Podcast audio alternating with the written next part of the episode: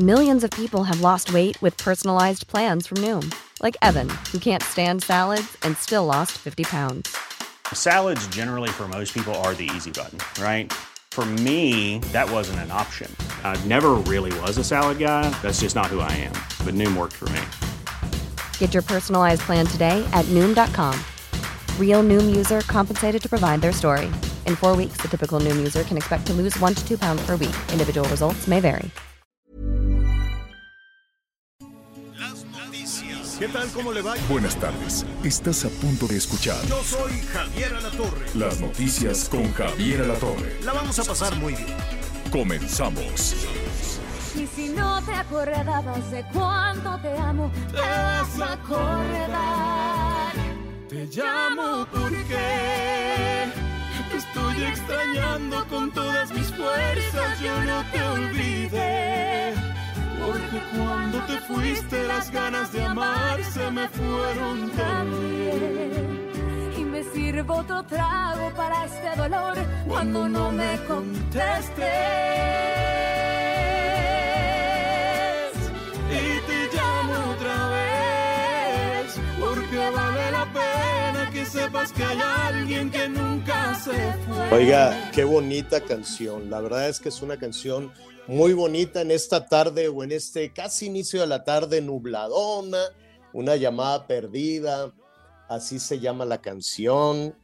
Eh, y qué bonita voz tiene la María León y, a Leonel García, este, pues es, es una buen mix ahí en la producción. Eh, Leonel García es de Sin Bandera y escogieron un tema pues muy bonito, muy romántico, muy llorón, ¿no? Muy así de, de tarde nublada. Y así lo estamos saludando. Qué bueno que nos acompaña, qué bueno que está con nosotros esta tarde con lluvias, con aguaceros. Eh, eh, seguimos muy pendientes de todos estos fenómenos, de esta depresión tropical. Ya Agatha va, va perdiendo fuerza, pero sí, eh, tener una evaluación de los daños es todavía muy complicado. Estaban los caminos cerrados, estaban nuestros compañeros enviados, nuestros compañeros reporteros, pues atorados toda la noche, horas y horas y horas ahí eh, con, con, un freno en la carretera por los deslaves. Y mire, eh, este, este tipo de situaciones lo, lo comentábamos desde la semana pasada, pues le, le pegan al, al, más pobrecito, al más, al más débil y llegar hasta estas comunidades va a ser un poquito complicado. Para el gobierno federal hay saldo blanco, para el gobierno federal dice, no, pues no, no sucedió nada, pero al parecer sí pasó. ¿Cuál es la situación? Que pues la información no les llega adecuadamente o les da miedo eh, informar allí en Palacio Nacional y prefieren, y, pref y prefieren este, decir cosas que después se tengan que, que corregir, a, pues a hacer enojar a las personas. Entonces, pues sí me llamó la atención que se dijera que no, pues, que no, que no había sucedido nada. En un ratito más, le, digo, más allá de las lluvias, de los ventarrones y todo esto, ¿no? Pero hoy por la mañana se dijo que eh, en el estado, es decir, en Oaxaca, no se reportaban daños, no se reportaban daños mayores, que nada más había que estar atento a las lluvias, no hay daños mayores. Eh, eso es lo que, lo que hice. Sí, se estaba aplicando el plan de N3, pero pues eh, mire, es, es, siempre muy rápido dar esta, esta información este, cuando no se tiene la certeza. Espero que efectivamente lo que se anunció en Palacio Nacional sea verdad, aunque ya se están reportando dos muertos y un lesionado.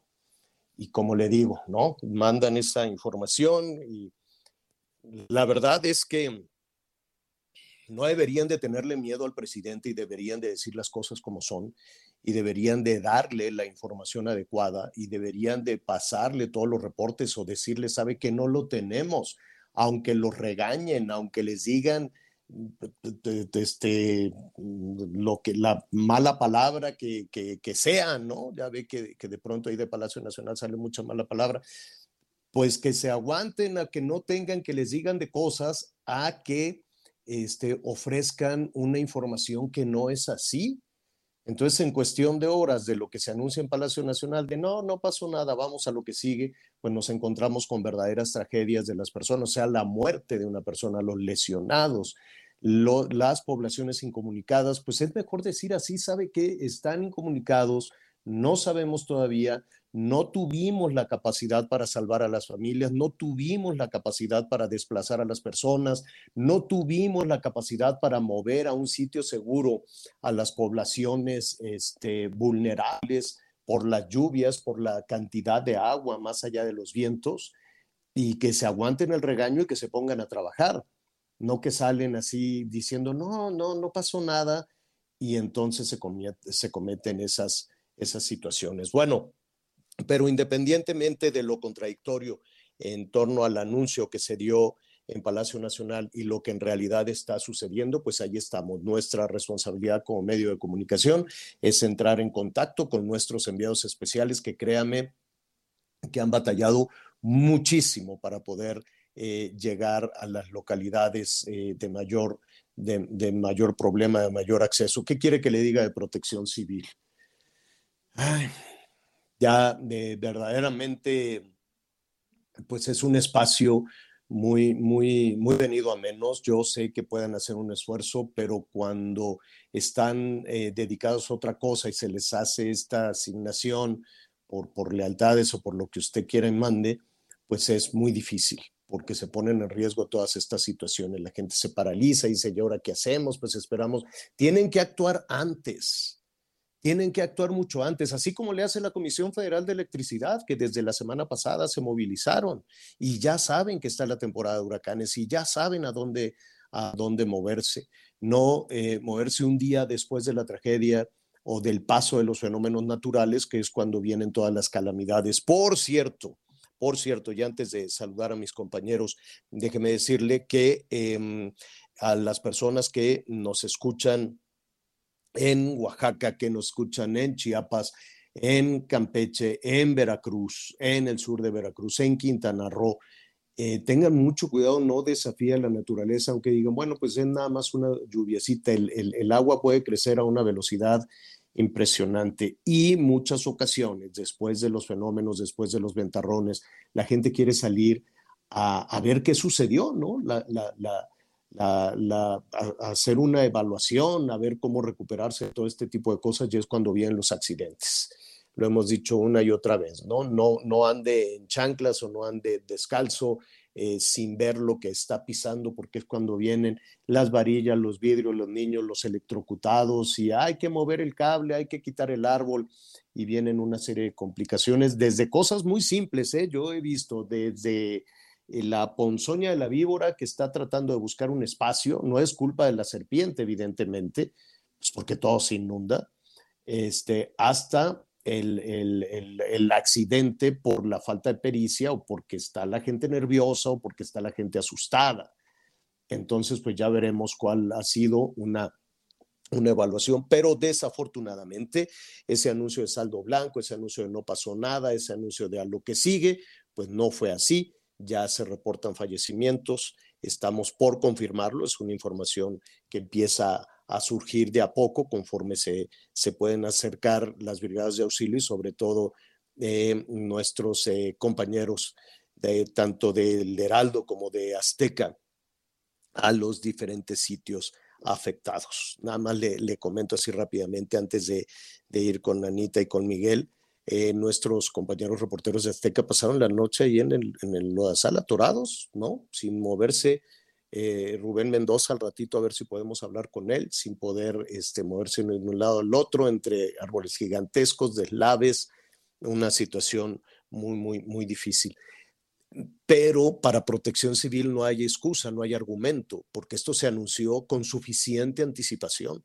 Esto se anunció desde el miércoles pasado. Desde el jueves pasado ya se les dijo, atención porque para el lunes, domingo en la noche, para el lunes vas a tener esto. Tienes cuatro días para este tipo de situaciones. Y en Veracruz, mucho menos argumento pueden tener por eh, las afectaciones incluso de Ágata y de otro fenómeno que les está afectando ahí también en la zona del Golfo. Anita Lomelí, ¿cómo estás? Hola Javier, ¿cómo están? Muy buenas, muy buen día, Miguelito, qué gusto saludarlos. Pues escuchando todo esto, Miguel aquí no mira, cuando alguien dice este saldo blanco, pues bueno, nos da mucha alegría, pero cuando está uno del otro lado que ve eh, la devastación, ¿no? Que se fue tu patrimonio, ¿no? Con uno que cuente, pues ya no puedes decir realmente saldo blanco. Ahora estamos, este, ya, nos dirá Miguel el, el tema de, de, las personas fallecidas ya, ya confirmado, pero sí creo que es muy delicado generalizar y sobre todo cuando hay angustia y desesperación.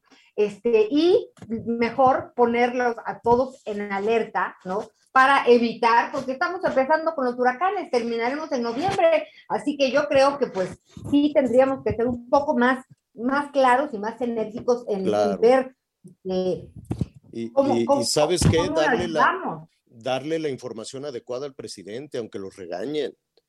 No, que no, adelantarse. Presidente, buena noticia, no pasó nada. Eh. Espérate, no quieras quedar bien. ¿Quién le habrá dado esa información al presidente? ¿La Conagua? ¿Protección Civil? ¿El gobernador de Oaxaca? Porque eso es también muy injusto para el presidente, que salga. Él, él está aquí, está en Palacio Nacional atendiendo cosas ahí con Ken Salazar y que no, yo no sé por qué. Por cierto, tiene él que estar viendo personalmente a los empresarios norteamericanos, si no lo ve la Tatiana Cloutier o alguien más, ¿no? Ahora él tiene que sentarse uno por uno para ver contratos, inversiones, uno por uno.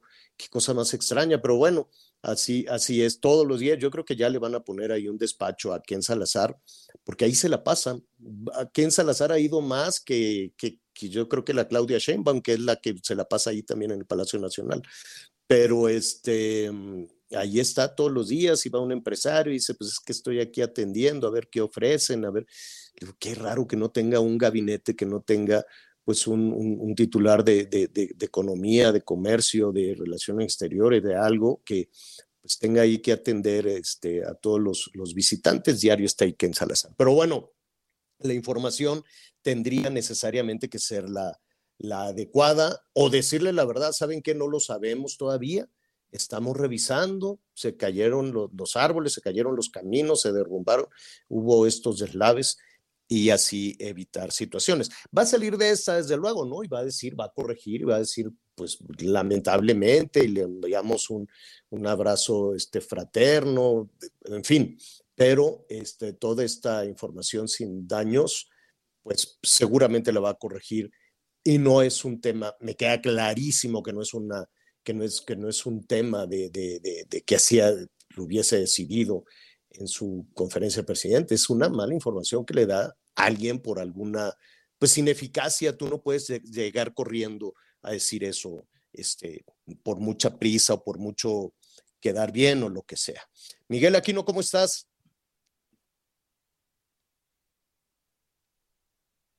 Ahí estamos. Hola Javier Anita, me da mucho gusto saludarlos. Muchas gracias, muy atento, muy atento con lo que estás diciendo. Y mira, Javier, eh, creo que parte de la experiencia que nosotros como reporteros hemos tenido en la cobertura de huracanes, ayer precisamente que platicábamos con nuestro compañero corresponsal, yo le decía, qué bueno que ya se tomaron las medidas en Puerto Escondido, en Puerto Ángel, siempre en la zona de la costa, pero ¿qué hay con la zona de la sierra? Porque por experiencia ya sabemos que se vienen los deslaves, que se vienen los salud y que se vienen los problemas y que precisamente se cierran las carreteras y la, y la ayuda es muy difícil que llegue. Desgraciadamente no es que uno sea divino, es que eso nos ha tocado vivir en el estado de Oaxaca en más de una ocasión que hemos estado por ahí y siempre es el mismo problema. Y eso, Javier, es lo que está sucediendo en este momento. Las comunidades que se encuentran en la sierra y que prácticamente se encuentran también hay que señalar lo que se encuentran y que las construcciones están pues prácticamente sobre el cerro son las que se están viendo afectadas. Lugares en donde no hay comunicación, donde no hay internet y son pequeños, pequeñas brechas para poder llegar. ¿Cuál es el problema en este momento? Es precisamente en la zona de Santa Catarina, Xanagia, en San Juan o Solotepec. Es ahí en donde se están reportando que se vino una luz, que prácticamente gran parte del cerro en donde está esta gente viviendo se vino abajo, se desgajó. Hay gente que está sepultada y las personas que en este momento te podemos decir, más que eh, una información oficial de que hayan fallecido, es gente que está sepultada, vamos a llamar gente que en este momento está en calidad de desaparecida. Aldis López Martínez, una señora de, bueno, una joven de 21 años, y Mario Cruz Ruiz de 18 años Información que nos está llegando desde la zona por parte de las autoridades municipales, por parte de las este, autoridades del ejido, en donde dicen que es básicamente donde se tiene el problema. Y como normalmente sucede, hasta el momento no hay eh, forma de llegar y no hay forma de ayudarlos. Pero también, Javier, a Javier, mucha atención. La gente que vive cerca de los cauces del río también está teniendo problemas. Vamos a subir en nuestras redes sociales y algunas fotografías y videos que nos están llegando. Hay una imagen impresionante de uno de los ríos, de cómo ha presentado esta creciente. Es el río de Santa María Huatulco, en la región de la costa del estado. En este lugar también eh, recordemos que hay mucha agua que empieza a caer a través de los cerros, baja hacia la zona en donde se encuentran todos estos cauces de río y es lo que está provocando, bueno, pues que esté agarrando mucha fuerza y sobre todo que se lleve todo a su paso. ¿Dónde se encuentra la alerta en este momento? En las regiones del Istmo, la costa, Sierra Sur, la cuenca del Papaloapan y Sierra Norte. Es en donde están los problemas, pero en donde urge es en las comunidades de Osolotepec, la gente no tiene ahí todavía los apoyos necesarios, la gente literal con sus propias manos y ahí con la herramienta más rudimentaria está tratando de retirar el lodo, está tratando de retirar las piedras y buscar a las, a las personas que están desaparecidas. Son por lo menos dos confirmadas desaparecidas, Aldis López Martínez de 21 años y Mario Cruz Ruiz de 18 años. Estaré, vamos iniciando, estaremos eh, pendientes desde luego de los reportes de nuestros eh, eh, compañeros, de nuestros compañeros corresponsales y de los enviados y le vamos a ofrecer con mayor precisión lo que está pasando justo en este momento. Oiga, le adelanto, le adelanto un poquito, atención fumadores. Yo, yo, yo tengo, y antes de ir con nuestro siguiente invitado, antes de ir con Arturo Islas, yo, yo, eh, pues mire, no fumo, la verdad, no, no, no, no, me, no me acerco a las personas que, que son fumadores. Hay un, eh, pues ya hoy por la mañana se anunció, hay una prohibición todavía mucho más estricta en las diferentes partes para, para fumar. No se va a poder fumar en centros de espectáculos, en estadios, en playas. Yo no sé cómo le van a hacer. El otro día fui a comer y sí me parecía muy desagradable un señor al lado que casi, casi me echaba el humo así como diciendo, a ver, y además con un puro. Tú dices, híjole, pues todavía estuviera yo en un área de fumadores, pero no es así. Bueno, no, y le pregunté ahí a un compañero de oye, ¿por qué fuma puro aquí este señor? Me dice, pues porque es muy difícil, siempre llega y todos se quejan y lo hace un poquito por provocar, en fin. Pero yo sé que es mejor no fumar, ¿no? Pero cuando digo que, tengo ahí un poquito emociones encontradas en todo esto, yo creo que tenemos que tener eh, eh, el ejercicio de la libertad y a mí me cuesta mucho trabajo que sea un gobierno, que sea un partido el que decida qué puedes hacer o qué no puedes hacer.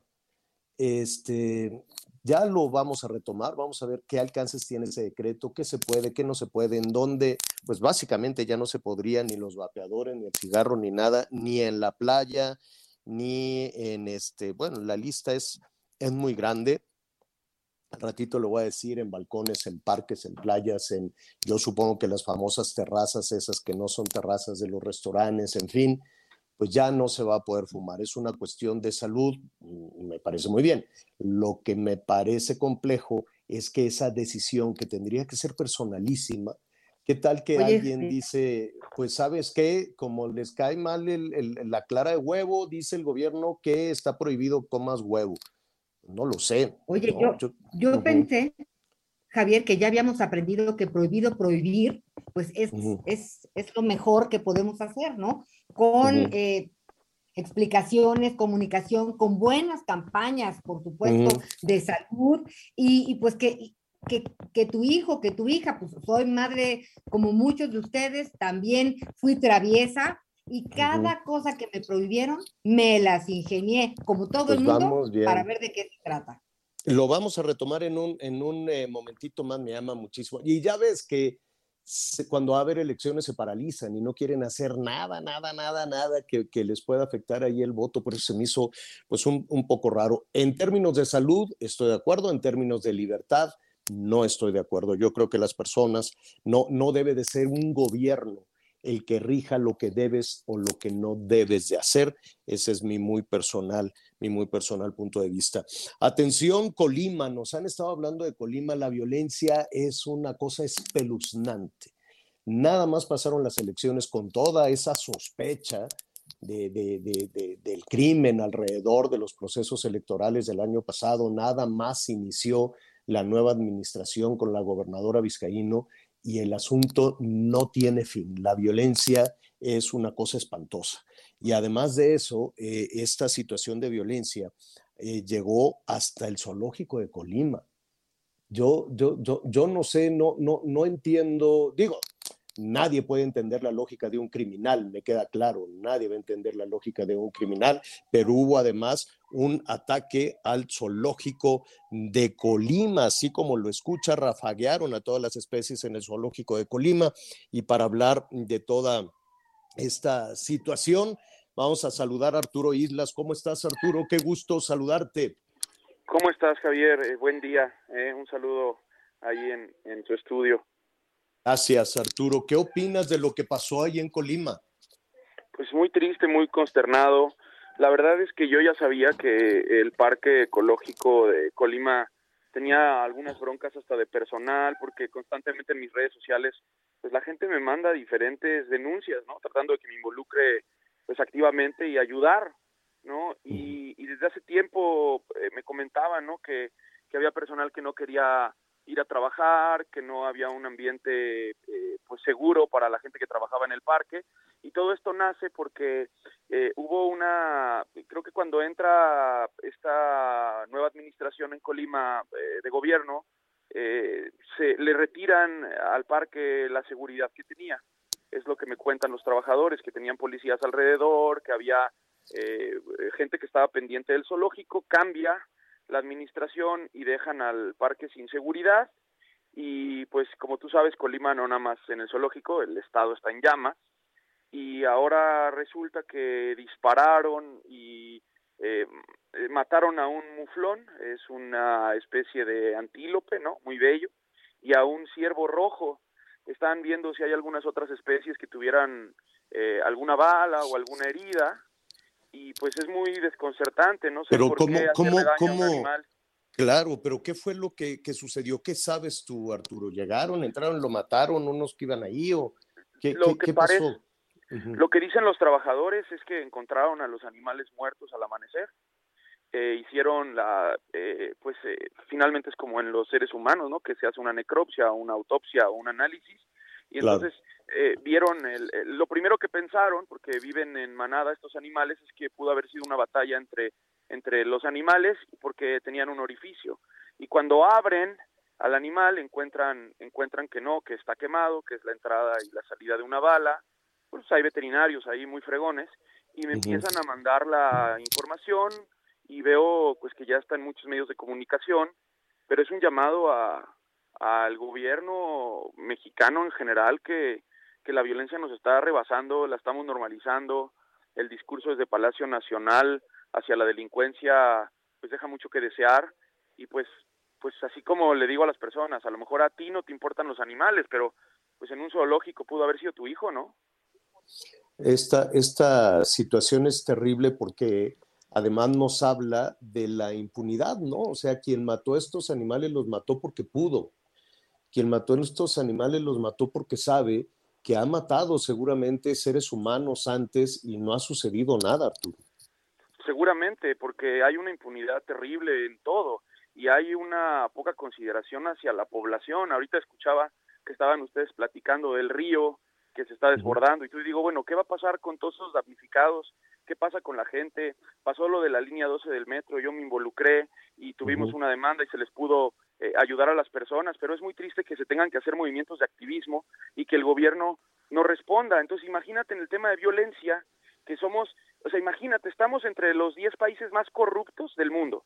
Tenemos entre las cuatro ciudades más violentas del mundo. Y los mexicanos sentimos que vivimos en un lugar en paz porque lo hemos normalizado y no exigimos a nuestros gobernantes. No entiendo qué más tendría que suceder para darnos cuenta en las llamas en las que estamos y que tenemos que apretar las tuercas desde nuestras casas y presionar también a la hora de elegir quién nos va a gobernar, porque las cosas están saliendo de las manos.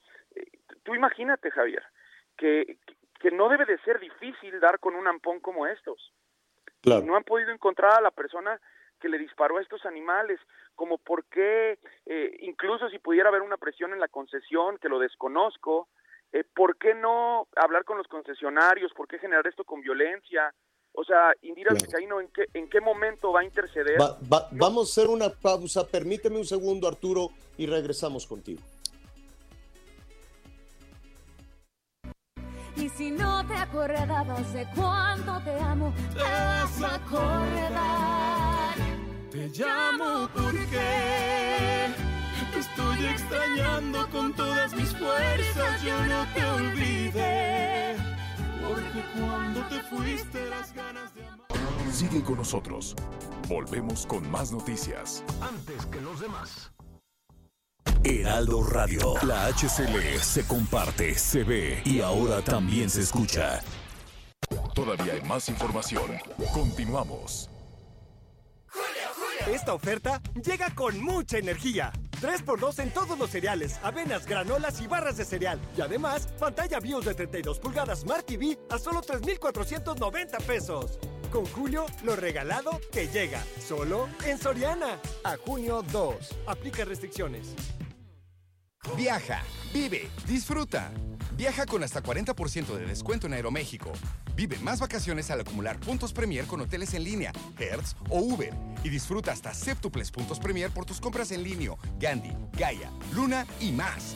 En el Hot Sale de Club Premier encuentras todo para volver a disfrutar cada experiencia.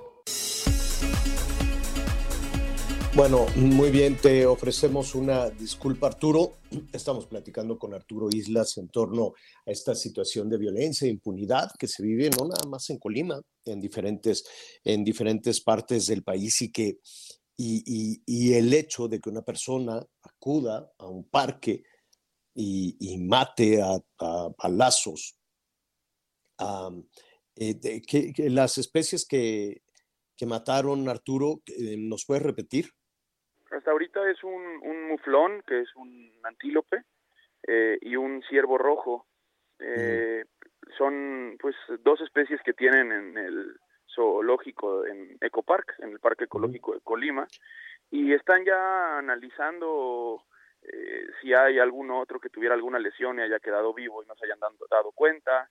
Eh, la verdad es que pues sí es algo bien desagradable, Javier, y es un ejemplo terrible. Y peligroso, y terrible, y pues peligroso, y, eso habla de la impunidad y de que la, y que, la delincuencia lo hace pues porque puede. Es una manera de someter con, con, temor eh, a, a, todos los mexicanos que nos han tenido bajo ese yugo de la delincuencia y que es terrible, pero también es un México que lo hemos ido formando nosotros desde nuestras conciencias, desde la educación en casa, desde lo permisivo que hemos sido como sociedad y es terrible, Javier. Terrible. Eh, saludamos a nuestros amigos allá en Colima, en el 104.5 de la FM y el Manzanillo también, en el 92.1 de la FM, donde te están escuchando, Arturo, pero también te están escuchando en Quintana Roo, también te están escuchando en Yucatán y te robo un minuto más solo para conocer tu opinión alrededor de la suspensión que se anunció ayer en el tramo 5 del tren Maya. Pues muy contentos, la verdad es que es el resultado del trabajo de muchas personas. Sabemos que es el primer round, eh, todavía esto va a seguir, pero nos da gusto que el juez haya eh, pues hecho esto eh, para la selva, para los mexicanos, para el futuro de México y sabemos que el megaproyecto del presidente va a seguir, tiene que seguir, eh, sin embargo no por ahí y seguiremos nosotros opuestos a que se respete el acuífero maya.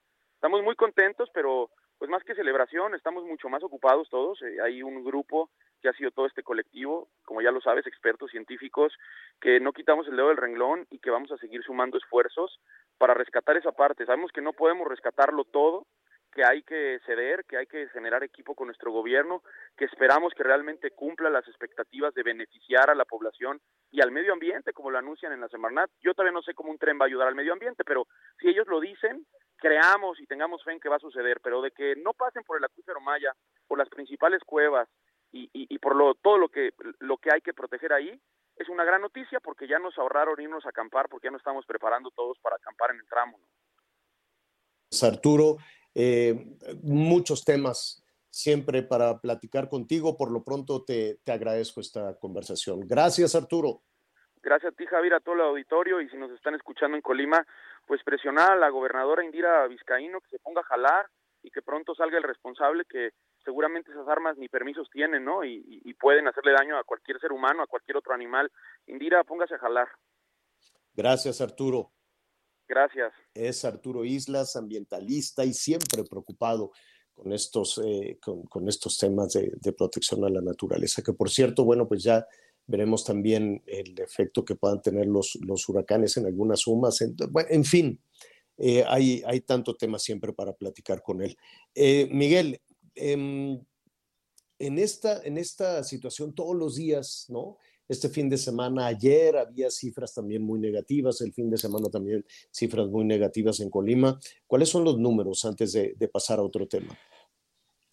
Evidentemente que son números nada, nada alentadores, Javier. Por ejemplo, eh, Colima se encuentra eh, a mitad de tabla, por llamarlo de alguna forma, entre los estados más violentos del país. En la actual administración se han actualizado, es decir, del 2019 eh, a la fecha, o desde el final del 2018 a la fecha, contabilizando la llegada del presidente Andrés Manuel López Obrador, 2.519 homicidios, pero mucha atención el 20% de estos homicidios se han cometido en los últimos siete meses. Vamos partiendo del 1 de noviembre, que fue el día que la gobernadora Irinder Sandoval toma posesión el 1 de noviembre.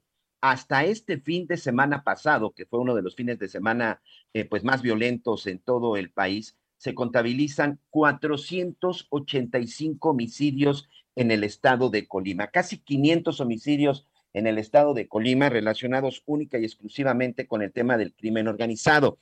Recordemos, Javier, amigos, Anita, que desde el pasado 10 de febrero, que empezó esta ola de violencia, después de esos enfrentamientos que dejaron varios muertos en, en una cárcel en la zona de en la zona de Colima y por supuesto toda la violencia que se ha generado por la disputa de dos organizaciones criminales en donde hasta la gobernadora ha sido amenazada, nada más del 10 de febrero a la fecha llevamos un poco más de, eh, bueno, casi 400 homicidios, Javier.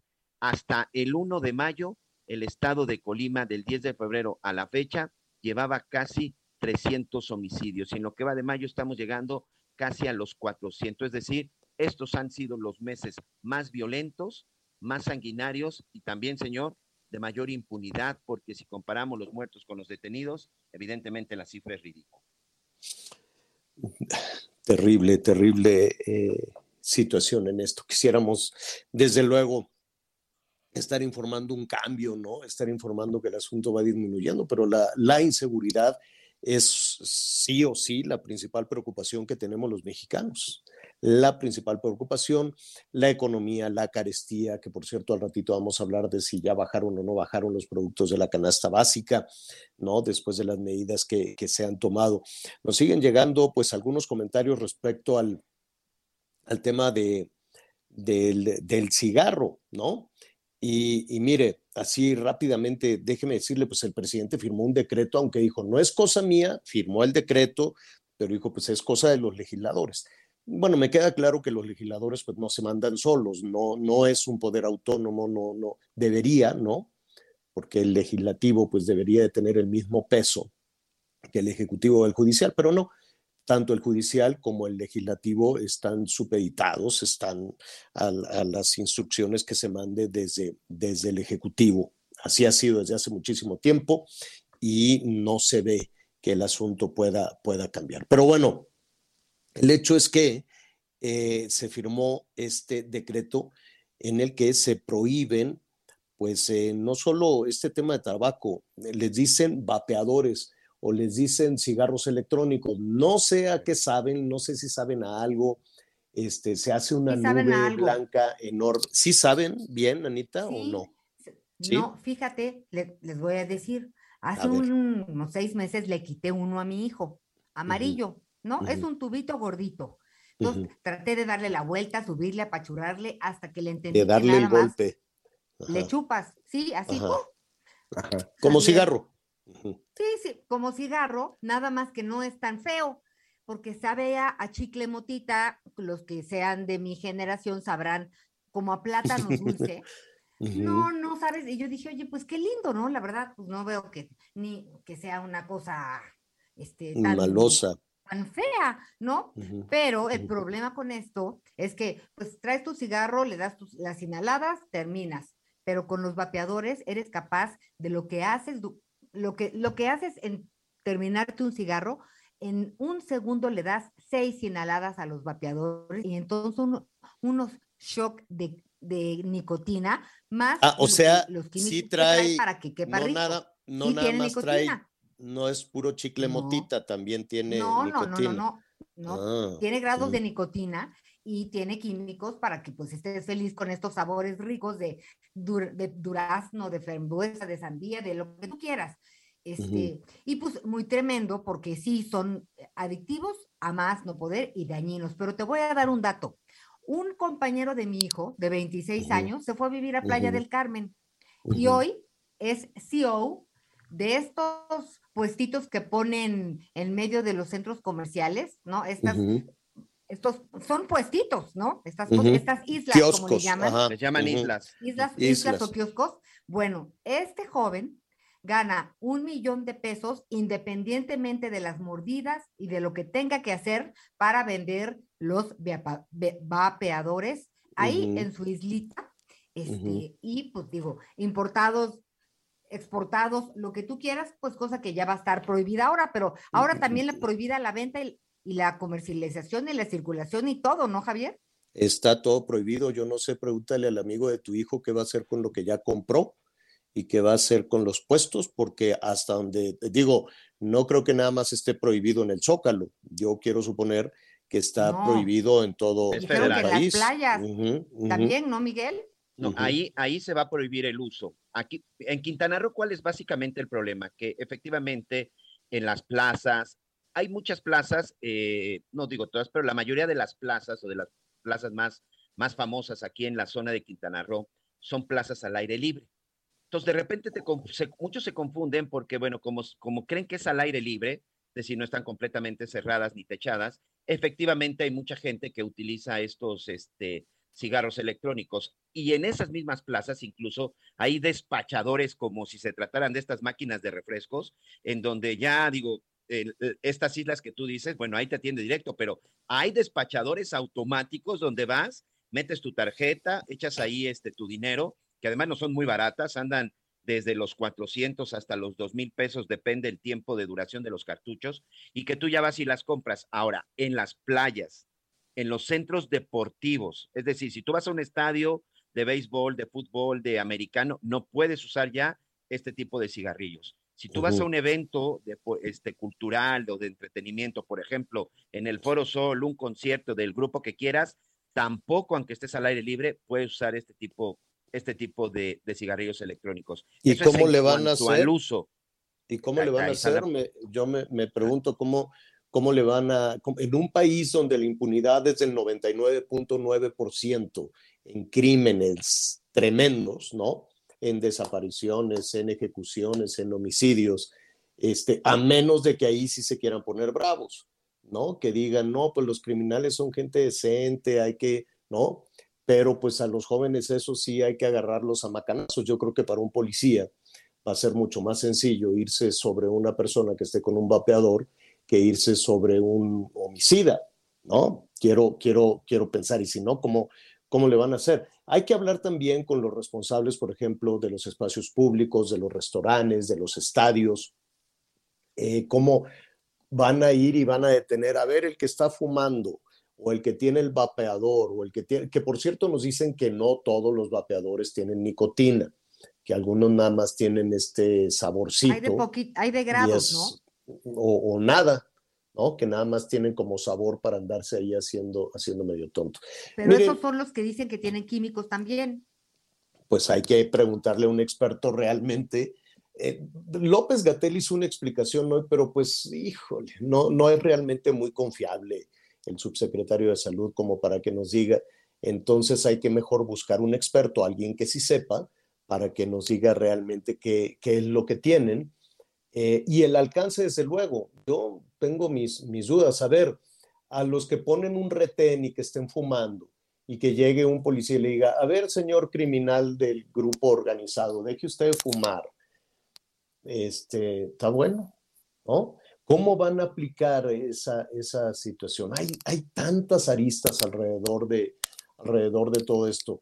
Y por otro lado está la discusión también de la libertad que tienen las personas de, de, de, del consumo de, ¿no? de, de refrescos, de, esto, de lo, que, quieras, de lo que tú quieras. Es decir, vamos a dejar que sea el gobierno central, que toda la indicación surja de un decreto desde el Zócalo de la Ciudad de México al resto del país, no, no, no sé cómo le van a hacer, por ejemplo, nuestros amigos en Nuevo León o nuestros amigos que nos escuchan en Guadalajara, los que van al concierto, los que salen el fin de semana, los que están en las terrazas, ahora que ya se organizaron las terrazas. Este, oigan, que dicen allá en el Zócalo de la Ciudad de México ya está prohibido. Ah, bueno, ahorita mismo lo destruyo y lo pisoteo aquí con mucho gusto. ¿O qué va a hacer un mesero cuando vea a un grupo de personas con los vapeadores? Les va a decir, fuera de aquí, este, y no me importa que no, que no me consuman, que no paguen. O sea, ¿cómo van a aplicar esto? No vaya a ser como lo de los teléfonos celulares, ¿te acuerdas cuando el gobierno de la Ciudad de México decía, ya, los vamos a prohibir la venta de, de celulares robados y vamos a hacer un operativo? Y después de ese anuncio, sí se acuerdan cuando eso anunció el gobierno de la Ciudad de México. ¿Y qué pasó? ¿Y qué pasó? Pues los celulares se los siguen robando y los siguen vendiendo en los tianguis y es más, yo creo que ahí afuera, ahí mismo en el Zócalo deben de tener un tenderete vendiendo los teléfonos robados. Es decir, hay miles de anuncios que yo no sé si políticamente sean redituables, pero el ejercicio, el llevar a cabo todos esos anuncios, pues me parece complejo. ¿Sobre quién se van a ir? Sobre el amigo de tu hijo.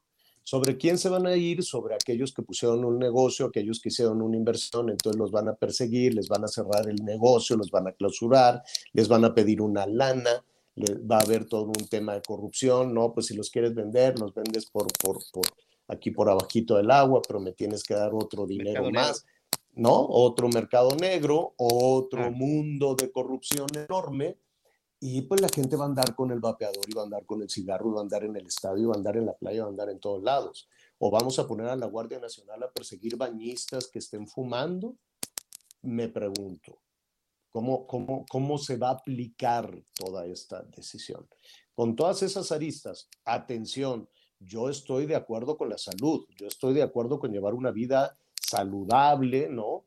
Una, después de toda esta cosa tremenda que llevamos ya tres años de, salud brutal y con descabezado todo el sistema sanitario y no hay forma de que las familias dejen de gastar tanto en salud. Claro que estoy de acuerdo en que llevar una vida sana y, y, que la gente le alcance el dinero para comer sanamente y no tenerse que alimentar con tres tacos de a cinco pesos. ¿no? Me, queda, me queda muy claro que hay que apostarle a la salud. El asunto también está en cómo vas a ejecutar todas estas medidas este, que se anuncian de manera rimbombante, pues te vas a ir sobre la parte más flaca, te vas a ir sobre la parte más flaca. Y sabes qué va a pasar, que van a llegar unas patrullas y van a detener a unas jovencitas, unos jovencitos que estén fumando en la calle y va a ser más fácil subirlos a la patrulla y sacarles un dinero. Eso, me temo que estas decisiones van a desatar una corrupción enorme que de por sí ahí tenemos encima, porque este, pues de otra forma no, no le veo mucho futuro a esta situación, más allá de la educación, más allá de, de poder decidir aquello que es bueno para, para, tu salud, aquello que es bueno también para, este, para, tu, pues para tu vida y para tu familia y tomar la, la decisión adecuada yo no sé en qué otro lugar del mundo. Y además, pues tradicionalmente hay muchísimas comunidades. ¿Cómo se llama? Este, la comunidad árabe también tiene unas pipas enormes, Anita. Les ponen Shishas. la comunidad judía. Shisha. Shishas, la shisha, ¿no? ¿Y qué le ponen arriba? ¿Un como carboncito? Un, no, no, Ay, yo no sé, pero a mí lo que me da terror es que las Ajá. rentan. Entonces Exacto. llegas y ahí está esta cuestión muy sexy en medio, ¿no? Es y le como ponen pues, una- ya el es sabor que como- quieran. A ver, Y cada es quien como agarra un. Es como un, un pulpo, para que nos entiendan quienes no la conocen. Un No, a ver, pulpito. Pero la parte No. en medio, no, no, no, no es un. ¿O sí? Está bien, Bueno, está bien. hágase de cuenta que es un, un recipiente alargado de vidrio, ¿no? Es correcto, como una jarra grandota. Exacto. Así es, ¿no? Como una es jarra una grandota. enorme, es una enorme pipa de cristal que tiene una base de agua, colocan una base con carbón y hasta la parte de arriba se coloca tabaco. Hoy ese tabaco tiene saborizantes. La forma original, eh, por lo menos eh, así eran, eh, así es en la zona de Israel, en todos los territorios palestinos. Pero le conectan varias, incluso- le, le conectan varias Sí, tiene varias salidas, cada quien tiene su boquilla, señor. En el- de hecho, tú Que es lo primero que le dice soplas. Anita, que es lo que dice Sí, Anita, que es como un pulpito. Exacto. Sí, porque cada, qui- oye, pero llegan y se, pero, y yo, oye, ¿son nuevas o son limpias o son, son- o son qué? Porque Pues mira, Te dan en una Palestina, boquilla. En cada quien lleva la suya. No, no, no. no, Tú cuando rentas, ahí. te dan una boquilla desechable, te dan Ah. una, una cajita o una bolsita con el tabaco del sabor que tú prefieras y es de esa manera como la compartes. No, es una boquilla, una Mm. boquilla desechable que se quita y se pone en cada una de las mangueritas. En el caso que las que estas que son como pulpos, pero hay lugares, precisamente en Playa del Carmen, que eh, ese es el atractivo del restaurante, ese es el atractivo del bar, de que al Sí. final puedes utilizar tu silla. Y ahí te la rentan y ahí te No. puedes quedar en plena Quinta Avenida. Ya están muy, mo- ya están muy modernos ustedes. eh. A mí, mi, mi- mi amigo Efraín, los sábados de la comunidad sí. judía, me invitaban entonces y después de unas comilonas así enormes, sacaban su, su, su- su pipona y pues a- así de la pipa de, de, pues ahí se la iban turnando y yo decía, híjole, bueno, pues qué bueno que todavía no había este, ni COVID ni nada de eso, porque cada quien así se pasaba su pipita. Y en Palestina o en, en Jordania, en Israel, en, en todos estos lugares, en, en- en- en Irán, en Irak, este, pues te comparten, mira, pasa un señor, clink, clink, clink, haz- hazte de cuenta que tiene unos, un dedal, dos, ¿no? Uno, este, tra- traían en la mano, viene como si fueran unos crotalitos, tin, tin, tin, tin, tin, tin, y atrás en la espalda trae una, traía una como, como tetera enorme, y entonces te vendía té, se sacaba la tacita del dedo índice y te la llenaba de té y así vendía el té. Yo dije, ching, híjole, pues bueno, pues ni modo, no, no enjuaga la tacita. Y así le, le iba dando a todo el mundo y a mí me daba pena y dije, bueno, pues me tendré que tomar el, el tecito este de dedo de vendedor. Y, y así todo el mundo tomaba. ¿Y no quieres un tecito? Pues, pues, pues ni modo decirles que no. Entonces, pues me tomaba mi tecito. Y luego te sientas en una tienda, esto fue en, en, en Babilonia, en Irak, en una tienda a, a- a fumar esta cosa y yo ya estaba mareado porque yo no fumo, yo decía, Dios santo, ¿por qué? Y no entendía yo de árabe nada, pero pues bueno, a- ahí fue la, la primera ocasión. Ahora ya está todo muy moderno, con pipita individual y, y que cada quien, pero así a la brava era así, dale una chupadita tú, una chupadita yo, una así todo el mundo. Y, y no, no, francamente, pues no. Pero no fue lo más difícil que me tocó. Ya mañana les contaré cuando con unos beduinos me, me- ay, no, no, no, no, dije, me voy a tener que tomar esto, pues ni modo. No, no. Este, pues ni modo al país al que vas, pues este, ¿no? Haz lo que vieres. Este, Y además, tú, tú- tú que eres muy empático, em, también pues platicabas con ellos y sacabas la nota. Ah, pues sí, tienes que ir a hacer tu, tienes que ir a hacer tu, tu tarea definitivamente. Bueno, regresando al asunto, eh, a- a- eh, en el tema de la salud, pues estamos de acuerdo. En el tema de la libertad, yo sí creo que debes de tener el suficiente criterio, la educación para la toma de decisiones y que no sea un, un partido el que decida por ti, como los cubanos o como no tienes tú que tener la libertad de decidir qué consumes y qué no consumes y qué es lo mejor para ti. Y eso se logra cuando hay educación y eso se logra cuando hay un estándar de vida muchísimo mejor.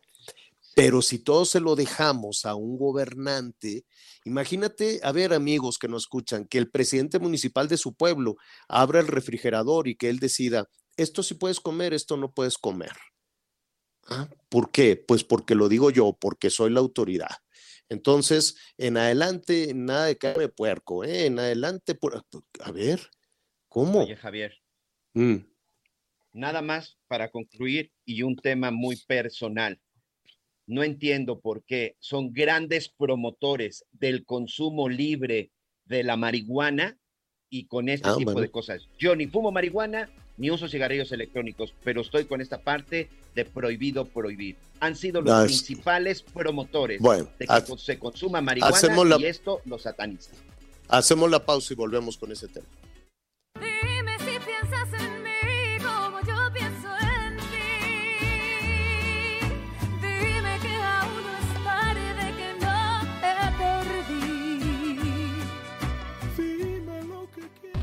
Toda la información antes que los demás. Ya volvemos. Heraldo Radio 98.5 FM, una estación de Heraldo Media Group, transmitiendo desde Avenida Insurgente Sur 1271, Torre Carrachi, con 100.000 watts de potencia radiada. Todavía hay más información. Continuamos. Ready to pop the question? The jewelers at BlueNile.com have got sparkle down to a science with beautiful lab grown diamonds worthy of your most brilliant moments. Their lab grown diamonds are independently graded and guaranteed identical to natural diamonds, and they're ready to ship to your door. Go to BlueNile.com and use promo code LISTEN to get $50 off your purchase of $500 or more. That's code LISTEN at BlueNile.com for $50 off. BlueNile.com code LISTEN. En resumen. Piloto mexicano Sergio Checo Pérez permanecerá con la escudería de Red Bull hasta 2024 tras renovar su contrato luego de su primera victoria en el Gran Premio de Mónaco. La escudería resaltó que con apenas siete carreras de la temporada 2022 de la Fórmula 1, el Checo Pérez ya acumula 110 puntos y cuatro podios. El ex gobernador de Nuevo León, Jaime Rodríguez Calderón, el Bronco, se encuentra delicado de salud después de la segunda cirugía de colon que se realizó el pasado sábado. Esto lo informó su familia a través de redes sociales.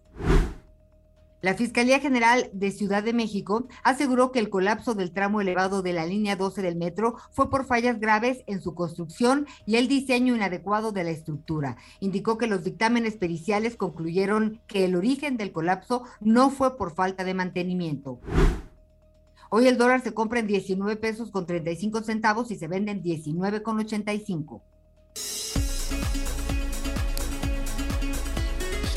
es una, se está convirtiéndose en una tragedia el paso del huracán Ágata en Oaxaca. En un momentito más le vamos a actualizar toda esta, toda esta información, le estamos actualizando, pero nada de saldo blanco.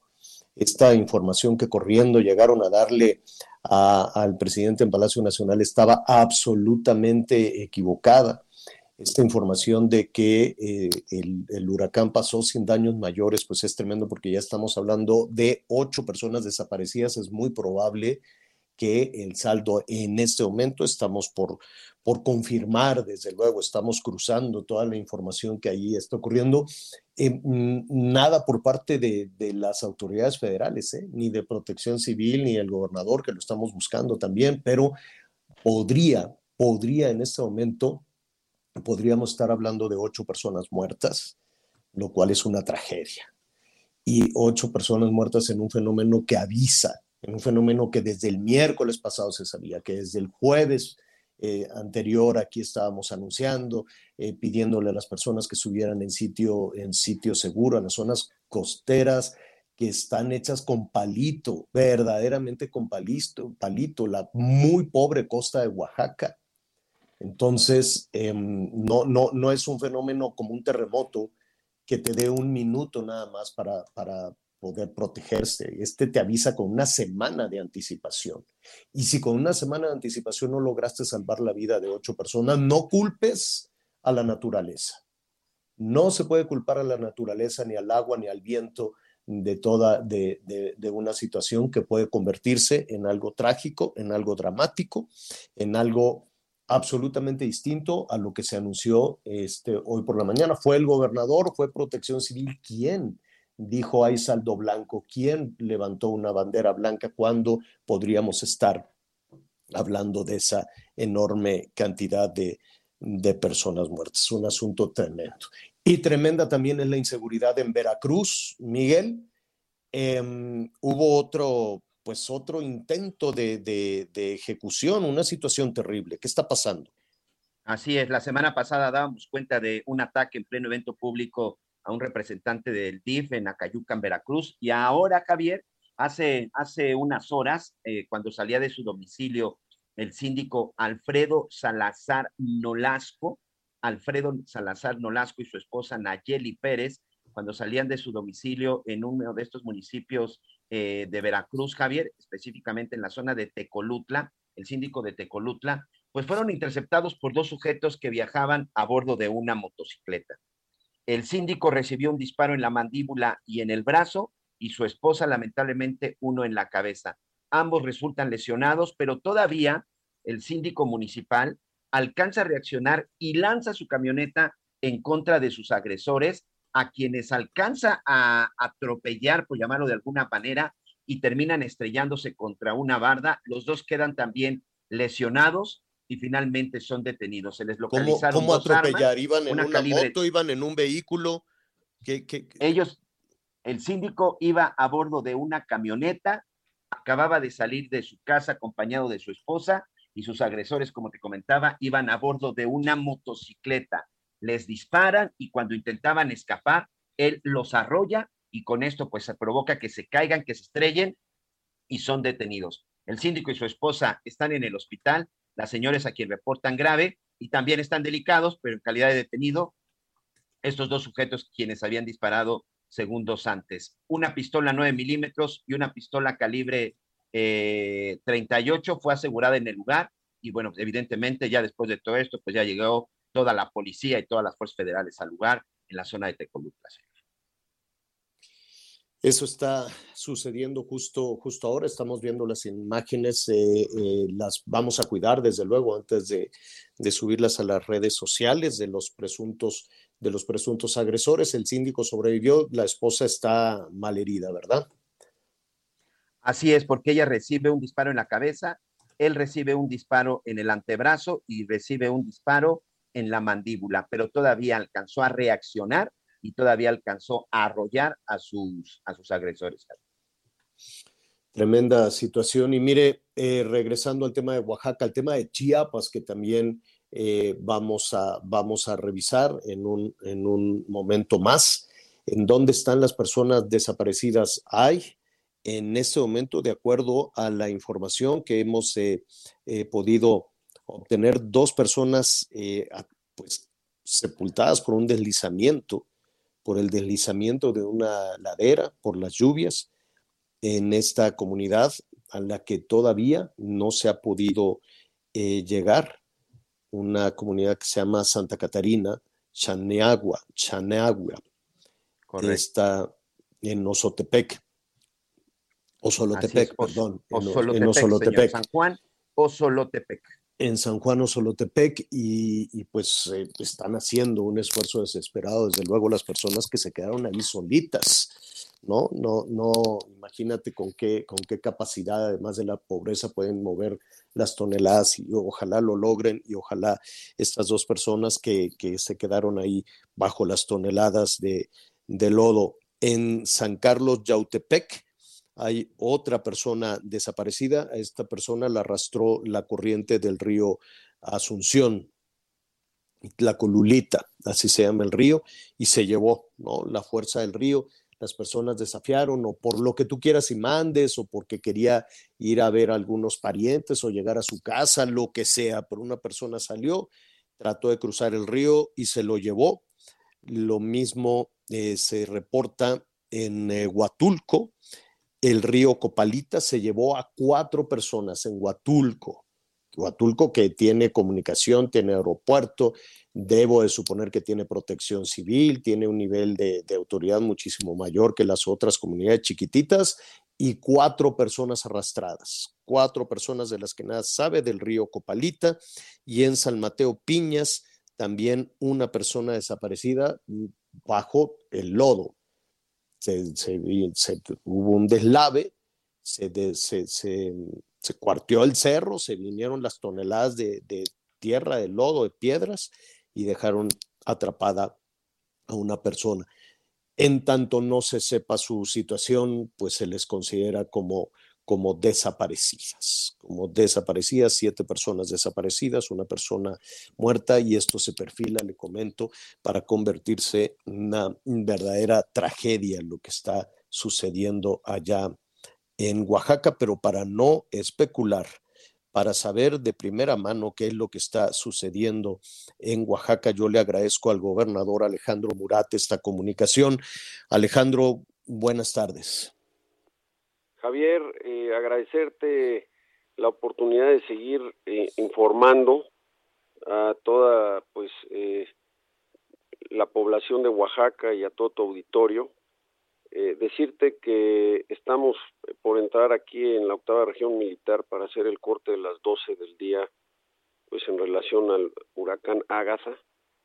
Eh, lamentablemente, como bien lo señalas, eh, traemos alrededor de ocho personas desaparecidas, ese es el estatus legal eh, que podemos manejar, eh, básicamente en las zonas de la sierra, tanto de la costa como la parte que vaya entrando hacia la Sierra Sur, eh, como bien lo comentas en San Mateo Piñas, en la zona de los Osolotepecs también, y bueno, al lado del, del río Copalita, ¿no?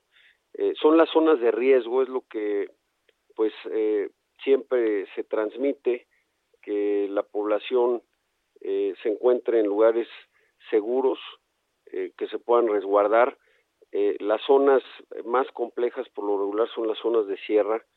Eh, en Oaxaca pues tenemos mucha sierra y, y ahí es donde se construye la mayoría de los hogares en muchas ocasiones y bueno, cuando llueve hay deslaves, ¿no? Eh, se les pide siempre que eh, pues estén en los albergues, los refugios y bueno, se hizo un esfuerzo muy importante pues ya desde hace más de 64 horas por parte de la comisión, hicimos un trabajo coordinado en los tres niveles de gobierno, eh, por supuesto la Defensa Nacional eh, implementó el plan DN3, el plan Marina, la Guardia Nacional y bueno, vamos a, eh, ya nos estamos en tierra, en, en los espacios, en los Osolotepec se está desplazando ya equipos para poder este pues auxiliar a la población y ya poder este pues eh, saber si lamentablemente eh, alguien perdió la vida no en el resto de la región de la costa decirte que se están pues atendiendo los demás eh, pues eh, afectaciones de tipo material la carretera 175 la 200 de la costa debe de quedar para mediodía igual las zonas que se vieron afectadas en sus comunicaciones y la luz, especialmente Huatulco, eh, Tonameca, eh, San Mateo Piñas también y, y San Agustín Rosicha. Entonces, estamos en estas tareas. Eh, La buena noticia eh, es que ya el huracán pues está transitando a ser este tormenta tropical, lo cual pues reduce eh, pues la fuerza eh, y lo que hay que seguir es atentos a que va a seguir algo de lluvia, algo de ráfagas de viento y esta parte que es eh, la más delicada porque bueno eh, eh, puede todavía haber deslaves y ciertas inundaciones. Así es. Estamos con el gobernador de Oaxaca, Alejandro Murat. S- corrígeme si me equivoco, Alejandro, pero fue mm, demasiado temprano el haber levantado la bandera blanca hoy por la mañana, eh, cuando se decía no pasó nada, vamos a otro tema, no hubo ninguna afectación, cuando por la dispersión de la, de la población, por efectivamente la fragilidad en la, en la zona serrana, y me imagino, no lo sé, que aún no se tiene contacto con todas las comunidades, por muy pequeñas o grandes que sean, costeras me refiero. Bueno, la mitad de la población, Javier, vive en comunidades de menos de 2.500 personas en Oaxaca, ¿no? Entonces, este, siempre es un reto. Tenemos este, las agencias eh, municipales eh, lejanas a las cabeceras y, por eso siempre eh, pues hemos reiterado que la población debe seguir alerta porque al final el hecho de que el pues el fenómeno cambie para bien es decir que disminuya pues no este impide que pues este tipo de afectaciones siga dándose como son las inundaciones o los deslaves no eso es eh, parte de, pues lamentablemente, de este tipo de sucesos y hay que estar atentos. ¿Quién los está apoyando? Antes de ir con Anita Lomelí, ¿quién, ¿quién los está apoyando? Sabemos que, por ejemplo, la Comisión Federal de Electricidad se desplaza siempre con mucha anticipación, se echa en marcha el plan de N3. Eh, ¿Con eso es suficiente, gobernador? A ver, este es un tema de prevención. Llevamos 64 horas que implementamos el protocolo de protección civil y lo más importante es, siempre estar coordinados con la población. Pero bueno al final hay este siempre eh, situaciones que pues al final la naturaleza no tiene palabra como este tema de los deslaves. Y si al final la población no sigue las instrucciones o este se percibe que ya pudo haber pasado lo peor por eso siempre hay que salir alertas eh, pues las siguientes 24 eh, horas al suceso no con la crecida de los este arroyos en fin no no es en el momento de los ventarrones y el agua los accidentes desafortunadamente o las tragedias pueden venir después. Gobernador Anita Lomelí te quiero preguntar. Gracias gracias Javier. Eh, gobernador pues hablabas de la prevención. Ya ahorita con el tema encima ¿no? Los albergues, eh, ¿dónde está la gente? Y, y, sobre todo los hospitales. ¿Estamos, estamos conscientes de, de, cuántos hospitales estarán por ahí? Porque hemos tenido unas experiencias lamentables. Bueno, se eh, pudieron instalar alrededor de 204 eh, albergues y este espacios para poder salvaguardar a cualquier persona que estuviera, como lo venimos comentando, en zona de riesgo, es decir, zona de cercana al agua, río, mar o zona eh, de deslave, y todos los municipios por lo menos tienen dos albergues o dos refugios, ¿no? Y por supuesto que los hospitales eh, están presentes en toda la costa de Oaxaca, tenemos eh, un hospital o un centro de salud, por supuesto en la mayoría de los de las en todas las regiones, por supuesto, entonces eh, y están alertas para poder atender a la población. El problema real es eh, cuando se da este tipo de, inundaciones o deslaves es tan fuerte este pues el accionar eh, de la naturaleza que si estás lamentablemente en el lugar equivocado pues es, es difícil poder salir bien librado. finalmente, gobernador, ya no existe el Fonden y todavía no hay una evaluación, quiero suponer, ¿no? Lo primero, rescatar a las personas, buscar a las personas desaparecidas, atender a las personas que, lesionadas y quiero suponer, después vendrá la, atención a las personas que puedan recuperar pues parte de sus enseres o, su patrimonio. Vendrá, quiero suponer, una, una evaluación de, de las pérdidas materiales, pero ¿Qué, ¿Qué, sucede ahora que no hay que no hay Fonden? Bueno, aquí está la directora de Protección Civil Federal. Eh, como bien lo señala Javier, ahorita seguimos en la etapa de emergencia, que es eh, salvaguardar la vida de las familias de Oaxaca, los turistas. Eh, pasando las siguientes horas, vamos a poder empezar a hacer un censo ya en tierra pues de las afectaciones materiales y ahí entiendo que hay una bolsa específica que tiene presupuestal eh, año con año el gobierno federal.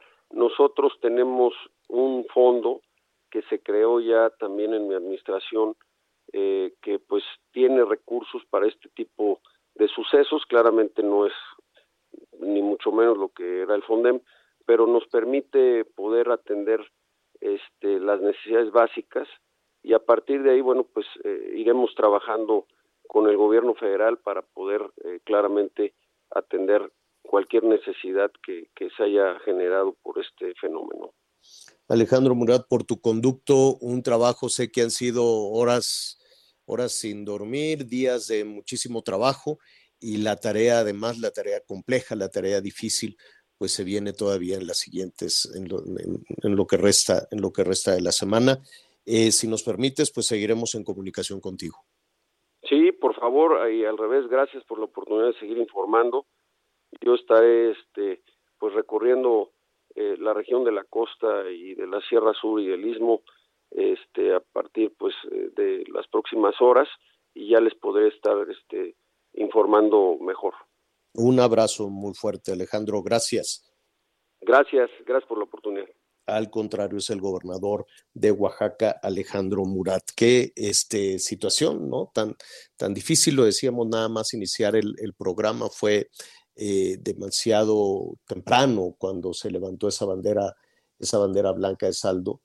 Y, y habrá que ver ahora también, habrá que estar muy atentos a Chiapas, a Tabasco, a, Veracruz, al sur de Veracruz, con todos estos remanentes de lluvia que lleva Ágata hacia el Golfo de México, con otros fenómenos que también han provocado unos aguaceros tremendos en la península. Si no me equivoco, este, Quintana Roo, Campeche, Campeche también ha tenido sus, sus, eh, no con esta Yucatán un poquito evidentemente. Sí, sí, sí. Aunque pues les ha, les ha ayudado también con un poco con el tema de sequía en Yucatán. Eh, no por mucho, no, no, no, no se parece la situación a lo que se está viviendo en Oaxaca, que por cierto eh, veía en el Centro Nacional de Huracanes de los Estados Unidos que se adelantó, aunque ya se anunció, estamos en la plena temporada de huracanes, es eh, allá en los Estados Unidos calificaron Ágata como el huracán más fuerte para un mes de mayo, porque aunque la temporada se inicia, no había huracanes todavía en el mes de mayo y mucho menos con esa, con esa potencia, con esa fuerza. Entonces, veremos todavía, ¿no? Habrá que estar atentos, esperemos que no pase más, que no suceda más de toda esta situación. Si no tienen mayor comentario, Anita Miguel, vamos a información de los estados. El juzgado primero de distrito del estado de Yucatán ordenó la suspensión definitiva de las obras del tramo 5 Sur del tren Maya, que van de Playa del Carmen a Tulum. El juez Adriano Velo consideró que la autorización presentada por Fonatur no cumple con el procedimiento de evaluación de impacto ambiental, que debió ser tramitada antes del inicio de la obra. En cuanto a la estrategia legal, mencionó que buscarán que el área que ya fue impactada sea considerada como sitio de conservación. Desde Quintana Roo, Fernanda Duque. Este año ha sido difícil garantizar el de agua potable en la ciudad de Hermosillo, Sonora. Por eso han surgido voces que piden la construcción de una planta desaladora. Martín Salazar, presidente de Canacopa Hermosillo, dijo que el sector empresarial apoyaría la construcción de esta planta como la que se está haciendo para dotar de agua a Guaymas y Empalme porque sería la solución a largo plazo. Sin embargo, el presidente de la Unión de Usuarios de Hermosillo, Ignacio Peinado Luna, dijo estar en contra ya que la opción más barata para los ciudadanos es la construcción del ramal norte una obra que llevaría el agua que llega del acueducto a toda la ciudad sin que le cueste más al usuario. Mientras tanto, la autoridad garantizó el abasto por lo menos para este verano. Informó desde Sonora Gerardo Moreno Valenzuela. El secretario general de Gobierno del Estado de México, Ernesto Nemer, dio a conocer los pormenores de la Estrategia Integral de Seguridad del Gobierno, la cual plantea intensificar el trabajo de prevención para atender y combatir la delincuencia desde sus causas. Nemer Álvarez detalló que bajo la coordinación del Sistema Estatal de Seguridad Pública, se han implementado siete estrategias interinstitucionales para inhibir y combatir la violencia y la delincuencia. Primero, avive tu comunidad. Segundo, redes de mujeres constructoras de paz. Tercero, vigilante voluntario. Cuatro, canje de armas. Cinco, juega vive. Seis, construyendo familias. Y siete, justicia cívica. Informó Ángel Villegas.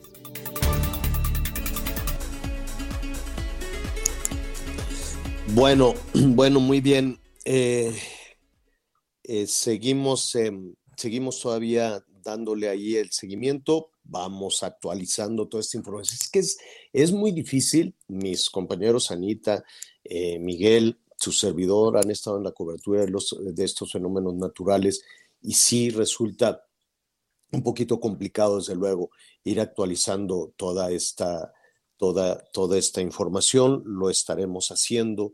Desde luego, esta es nuestra tarea y esperemos que no pase más. Esperemos que estas personas desaparecidas, aquellos que los arrastró la corriente, pues lo, lo puedan, em, puedan regresar a casa y que los encuentren.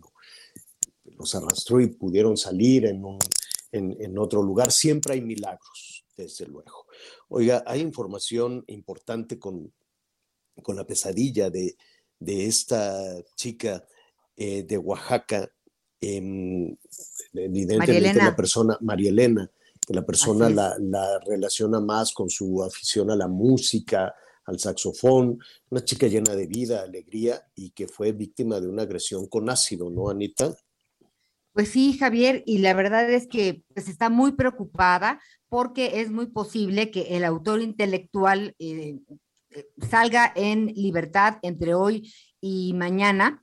Entonces, hoy fue a Palacio Nacional, así con una pancarta, y entregó documentación a quien recibe todos los papeles de atención ciudadana, Leticia Ramírez, pues para pedir la intersección y la ayuda del presidente literal, porque pues tiene años y no hay justicia. No, le quitaron la protección también eh, como la tenía tienen miedo eh, y no han podido salir adelante. Hemos entrevistado con algunas mujeres, platicado con algunas mujeres que tantito sacan la cabeza. Si ella toca el saxofón, la agreden y dicen, ya ves, no que tienes problemas, estás muy bien, deja de molestar. Entonces hay una situación muy delicada en ese sentido y pues ojalá en los siguientes días podamos hablar con su abogada, con ella, para ver este, pues legalmente qué les está faltando vamos a hacer una pausa rápidamente y regresamos con más de este tema y por lo pronto en la Ciudad de México, donde sí y donde no se puede fumar, lo que dice el gobierno de la ciudad. Te llamo porque estoy extrañando con todas mis fuerzas, yo no te olvidé. Sigue con nosotros. Volvemos con más noticias. Antes que los demás. Heraldo Radio 98.5 FM, una estación de Heraldo Media Group, transmitiendo desde Avenida Insurgente Sur 1271, Torre Carrachi, con 100.000 watts de potencia radiada. Todavía hay más información. Continuamos.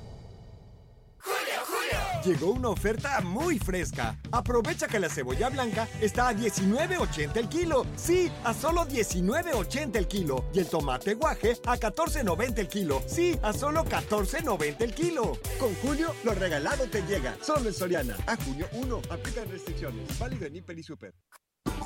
Las noticias en resumen. El profesor Anastasio Benítez Leiva fue reportado como desaparecido en Guerrero después de ser detenido de manera ilegal. Familiares denunciaron que el pasado 27 de mayo presuntos policías comunitarios de Ahuehuepan llegaron a la casa del docente y se lo llevaron.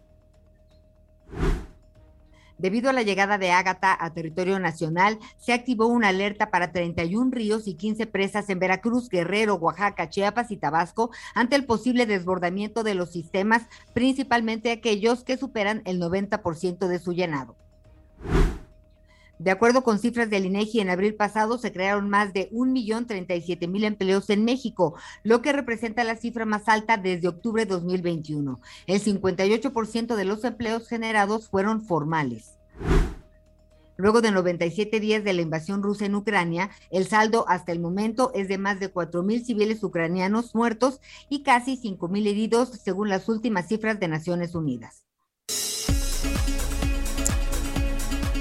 Oiga, estamos pues muy atentos y le enviamos un, nuestro cariño a un gran personaje en toda Iberoamérica, me refiero a Chabelo. Está un poquito malito, o por lo menos es lo que eh, han revelado en diferentes medios de comunicación, esperemos que se recupere. Es, eh, es un hombre fabuloso, es un hombre que ha tenido muy buena salud durante muchísimo tiempo, sobre todo muy buena salud anímica, emocional para, para todos, para generaciones y generaciones, ¿no? De pronto te cruzas por ahí con alguna canción de Chabelo, con alguna película de Chabelo y te quedas inevitablemente. Te quedas por ese gran carisma, por ese gran cariño que, con el que siempre ha construido su carrera. Hay versiones de que está pues un poco malito. Eh, esperemos desde luego que se, que se recupere, que, este, que pueda y que pueda salir pronto. Es lo que pues estamos tratando de confirmar, ¿no, Miguel, Anita? De hecho, fíjate que eh, Javier López Chabelo, eh, Javier López Chabelo ya en sus redes sociales ha confirmado, bueno, más bien ha desmentido la información. ¿Qué sucedió? Esta mañana y desde ayer por la noche en las redes sociales, una revista de espectáculos, por no ponerle un calificativo por respeto al trabajo de algunos de mis compañeros, una revista de espectáculos literal, señor, eh, escribió sin fuente, sin entrevistas, sin nada, que Javier López Chabelo tenía invadido el cuerpo de cáncer. No, pero estaba Ni siquiera, ni siquiera hay que repetir lo que decíamos, nada más estaba malito. Decía, que estaba, decía que estaba enfermo, pero en una situación grave. Bueno, el señor Javier López Chabelo, en sus cuentas oficiales, a través de un comunicado, dice, en respuesta a las publicaciones de hoy, cáncer, sí, superado, gracias a Dios y los doctores me indican que fuera de peligro. Desahuciado, no, Demente, sí, un poquito, desde chiquito. Senil, pasado de los 15 años. Retirado, sí, después de 70 años ininterrumpidos. Creo que merecido. Contento de supervisar algunos nuevos proyectos y con ganas de vivir una vida muy privada y tranquila. Agradecido, sí, eternamente por tanto cariño del público a lo largo de mi carrera. Firma Javier López Chabelo. Señor, aunque a algunos les duela, tenemos Chabelo para rato. Qué bueno. Y eso nos da muchísimo, muchísimo gusto. Qué bueno, pues ahí está. Hecha esa aclaración, es que como corre a través de las redes sociales y nuestra tarea, pues precisamente es ir a la fuente original. Y qué bueno que está bien, qué bueno que hay que aceptar los diagnósticos, tratarse y avanzar rápidamente. Muy bien, un abrazo a Javier López Chabelo y cómo lo disfrutamos definitivamente. Oiga, eh, ¿se acuerda que aquí pues hemos estado revisando con los productores eh, de diferentes artículos que, que integran la canasta básica, si efectivamente va a bajar o no va a bajar este tema de la inflación, cuando nos decían en el último de los reportes, no, pues la, los precios bajaron 0.06%. Este, entonces, bueno, pues vamos a buscar en donde precisamente los precios, después de que se anunció ese paquete para enfrentar la carestía, em, si efectivamente, pues ya en, tu, en, tus compras este, se puede reflejar todo esto. Y la verdad es que no lo hemos visto así. Vamos a ver cuál es la opinión que tienen los productores. En este caso, eh, vamos a hablar de un, tipo de, horticultura muy especializada que requiere desde luego una inversión importante, un cuidado importante, un conocimiento importante, desde luego, en la horticultura protegida. Em, pues todos los hemos visto en ocasiones, ¿no? En algunas, en algunas zonas del país donde pues hay algunas excepciones importantes que están protegidas, que tienen una red, que tienen un techito, hágase de cuenta, que son como estos viveros enormes y en donde pues se puede producir, pues yo hemos, hemos conocido en algunas zonas, por ejemplo, la, producción de tomate con todo un proceso, además de, de, cuidado, hay quienes no usan eh, fertilizantes, en fin. Eh, es muy especializado este tipo, este tipo de producto. ¿Qué opina la Asociación Mexicana de Horticultura Protegida sobre este esfuerzo o, si ellos eh, pueden, ¿no? Con su producción contribuir en ese paquete contra la, contra la carestía. Y en ese sentido, saludo al ingeniero Alfredo Díaz Belmontes, él es el director general de la Asociación Mexicana de Horticultura Protegida. ¿Cómo estás, ingeniero? Qué gusto saludarte. Eh, querido Javier, muy bien, muy amable, qué gusto saludarte igualmente y saludo por ahí a Ana María Lomelía, Javier Aquino también y por supuesto a tu amplísimo auditorio. Oye, en principio, y antes de que nos cuentes un poquito de cómo les ha ido este, en todo, con, toda esta situación. Yo sé que los insumos, yo sé que todo lo que se requiere tan especializado en los productos que ustedes eh, eh, em, pues cultivan, eh, cuidan y los mercados que entiendo pues que el mercado de los Estados Unidos es voraz en muchas ocasiones con la calidad de los productos mexicanos. Pero en principio queremos conocer tu opinión de este paquete que se anunció hace ya un tiempo y pues la verdad es que los consumidores no, no vemos por dónde. Sí, eh, tú, tú lo, lo, platicaste ahorita en la introducción bastante bien, ¿no? somos, un, somos una industria que estamos orientados básicamente al mercado de exportación.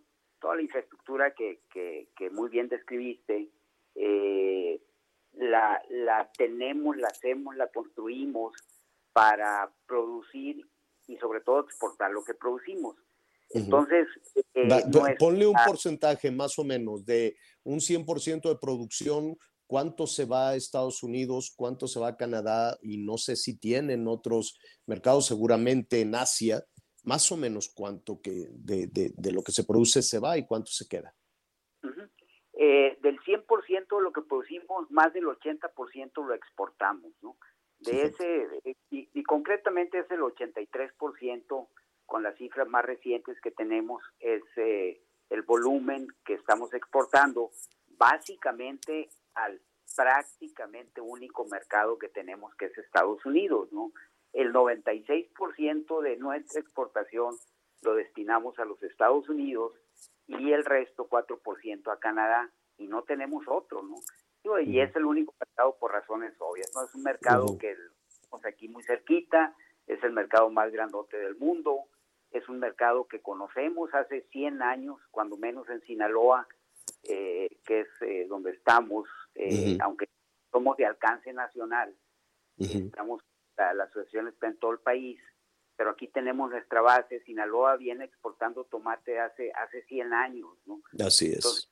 Conocemos, conocemos bastante bien el mercado, la logística, tenemos socios allá, etcétera, ¿no? Eh, Ahora, con, eh, ese, con ese consumidor tan quisquilloso en ocasiones, porque hemos visto con muchísimos productos, has mencionado el tomate, pero pues también lo hemos visto con el aguacate, lo hemos visto con, con, con productos de, de, mar eh, y eh, pues en muchas ocasiones vemos que los productores de Florida o de California empiezan a presionar, etcétera, etcétera. Es decir, no es tan sencillo como solo tener un producto de calidad y que lo coloques allá eh, en, los Estados Unidos. Creo que la calidad es, es enorme. ¿Cómo le hacen? Quiero suponer, porque conocemos un, un, poquito, sobre todo allá en, en, Sinaloa, Sonora, en algunas partes del Bajío, pues se están actualizando de una manera impresionante. Es correcto, Javier, tú conoces bastante bien, eres cuasi paisano, somos cuasi paisanos. así es, así es. Y, tienes toda la razón, es, es luchar Florida, los productores de Florida, los productores de Georgia, de, yo creo que ellos se levantan pensando cómo sacarnos del mercado que ya, ya lo tenemos capturado y nosotros nos levantamos pensando cómo nos vamos a defender el día de hoy, ¿no? Eh, en, en, algunas otras ocasiones he tenido la oportunidad de platicar contigo eh, en, este, en este aspecto y, eh, y sobre todo cuando estábamos negociando el último acuerdo de suspensión dumping del tomate, ¿no?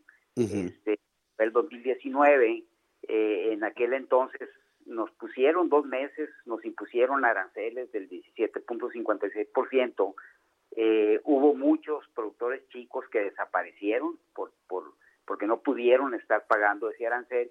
Entonces, sí, tenemos todos los días nos estamos este, defendiendo de los embates, del, del, del, que ellos tratan de ponernos eh, barreras no arancelarias, a pesar de, del, del producto de, de calidad mundial que tenemos, ¿no?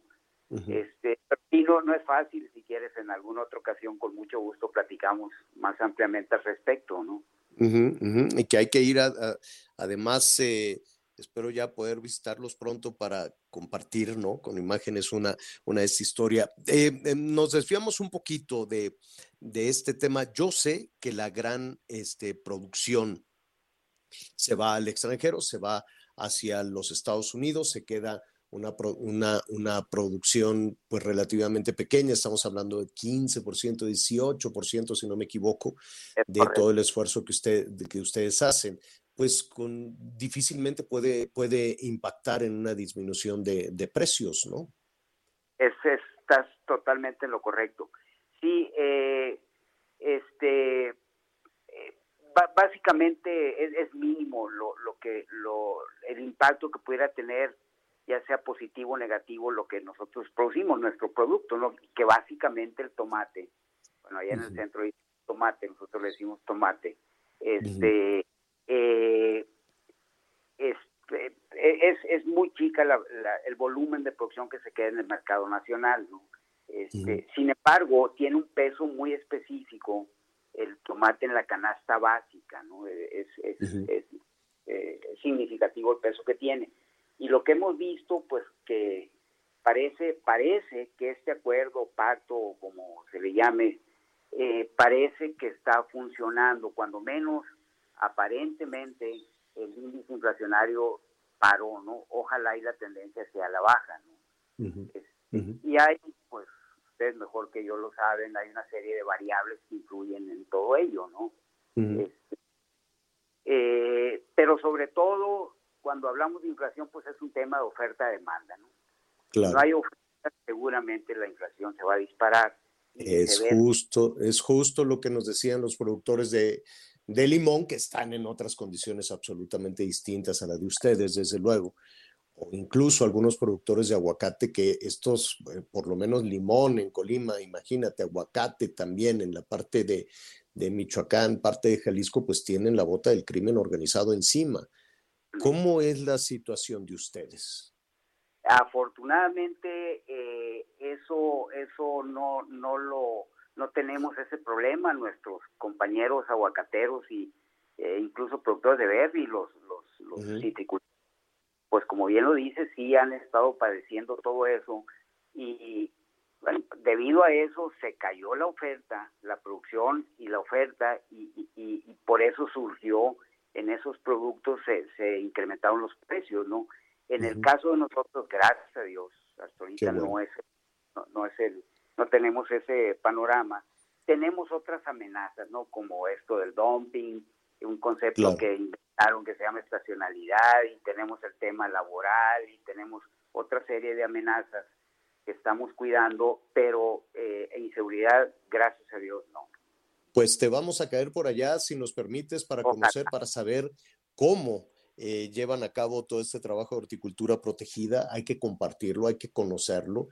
Este, habrá, ¿no? Eh, estos eh, productores, incluso algunos pequeños en otras partes del país, que los ven con cierta añoranza, ¿no? Que dicen, híjole, qué bien producen el tomate por allá.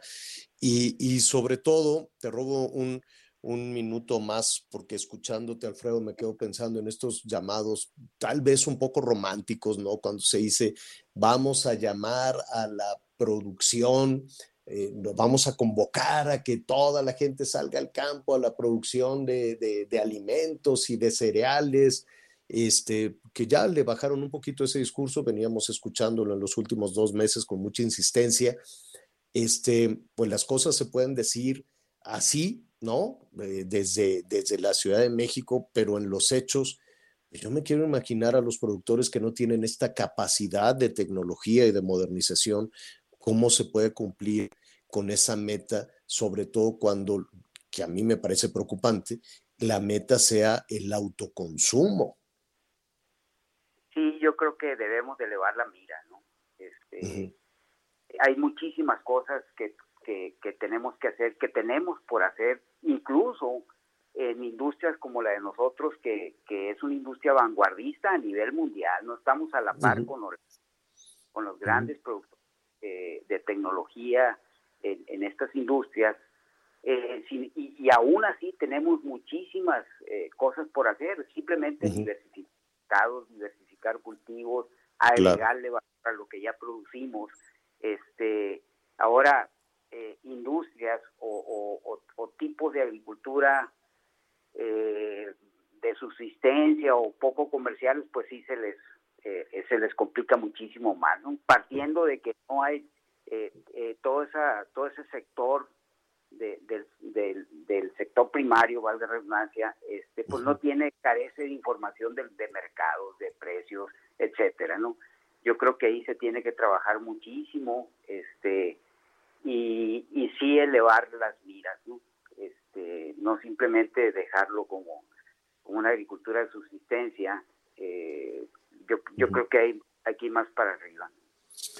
Pues te agradezco muchísimo y si nos permites, este, estaremos por allá conociendo cómo están llevando a cabo todo este, este trabajo tan generoso, tan importante, por lo menos una buena que nos has dado con todo y lo que batallan, pero ya estaremos ahí platicando y conociendo más de cómo lo están haciendo. Por lo pronto te agradezco muchísimo, como siempre, Alfredo, y te mando un abrazo y por tu conducto a todos nuestros, nuestros eh, amigos de la Asociación Mexicana de Horticultura Protegida. Al contrario, un gran abrazo para ti, Javier, para tus compañeros y a la hora Gracias. que guste, estamos a la orden. Gracias, gracias, muchísimas gracias. Oiga, nos quedan unos, eh, unos minutitos rápidamente de una, una noticia triste. Yo quisiera enviarle un abrazo a nuestra compañera y amiga Rebeca Uribe eh, por el fallecimiento de su abuelita, una señora, no saben, Anita Miguel, eh, extraordinaria, la señora Viola Arregui. Eh, ella falleció, falleció hoy.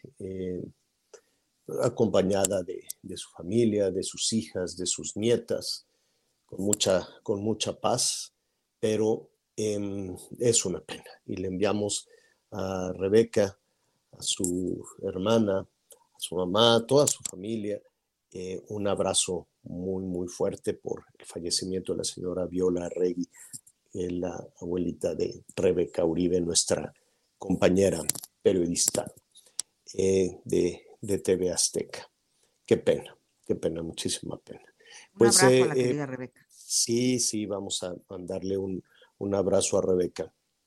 Este, qué bueno, Miguel, Anita, en medio de tanta situación, pues escuchar una buena de gente que esté, pues, este, batallando todos los días, ¿no? Como nos decían estos productores eh, en Sinaloa y en diferentes partes del país. Estuve platicando una semana pasada también con algunos eh, productores de horticultura protegida en, Querétaro. Me dicen, oye, ven, mira, tenemos esto y el otro. También me invitaron de una ganadería de reses bravas, ahora que está toda esta polémica por el asunto de las corridas de toros. Así es que se nos está, se nos está eh, juntando un poquito los, los temas, la chamba. Saludos a Querétaro, vamos a estar por allá. Saludos a Sinaloa, vamos a estar por allá. Y eh, pues sí, también estaremos muy, muy eh, pendientes de lo que está eh, pasando en, eh, con este tema de las lluvias. Es el primer, es el primer huracán de la temporada y con esta situación. Nos siguen preguntando, ¿y Chabelo? Chabelo está muy bien. Chabelo está consciente que tiene por ahí un malestar, está malito, pero pues ya se atendió y lo contestó muy bien, ¿no, Miguel? Sí, sí, por supuesto. Fue muy claro, fue directo, fue concreto en decirles, me encuentro muy bien. Llama la atención que confirma que en efecto eh, tuvo ahí problemas de salud con cáncer, el cual dicen está, está superado, pero por supuesto ni estoy desahuciado, ni estoy con demencia senil, ni nada por el estilo. Qué y es que también, Javier, hace unos días se decía que, que Javier López Chabelo podría regresar por ahí a algún programa de Qué bueno. televisión. No se ha dicho No absolutamente otra cosa, pero bueno, sin duda, nuestro querido Chabelo sigue diciendo y sobre todo sigue dando de qué hablar. Se encuentra en perfecto estado, dice. bueno. Sí, estamos cansaditos, pero nada de cierto que estoy desahuciado. Bueno, que a ver, en la Ciudad de México, Anita, ¿cómo se va a aplicar esto de los vapeadores? Yo quiero suponer que si la gente quiere fumar, que se vaya al Senado, porque ahí está la compraventa marihuana. de marihuana. Ahí con los senadores la gente va, se echa su churro de marihuana y ya es un tianguis de, de, De cannabis. De, de cannabis, ¿no? Quiero Sí, sí, suponer. sí. Pero al margen del Senado, ¿qué sí o qué no? ¿Qué, qué dicen, Anita? Mira, por ejemplo, van a quedar libres de fumadores la zona de la Ciudad de México, por lo pronto el Zócalo, la Plaza de la Mexicanidad, la ¿Dónde Plaza es la Manuel Plaza de Gamio, la la Mexicanidad? Plaza del. Seminario, el em- Empedradillo, la Plaza del Centro Histórico, ubicada en calle Moneda de Piedad, Monte de Piedad, Monte de Piedad. Colonia Centro Histórico, la calle Francisco y Madero, mejor conocida como Corredor Peatonal Madero, Los Portales, esto está en 20 de noviembre con la calle de José María Pino Suárez, los portales del antiguo Palacio del Ayuntamiento, ubicado entre calle 20 de noviembre y calle 5 de febrero, los portales y la calle 20 de noviembre entre el Zócalo y la calle Venustiano Carranza, pues casi el primer cuadro de, eh, del centro histórico, ¿no? Y, por en ejemplo, el no se resto va a de la ciudad fumar, sí puedes ni vapear, fumar. ni nada. pero Al aire libre, la- nada. Oye, ¿sabes quiénes están exentos? ¿Saben quiénes están exentos de esto?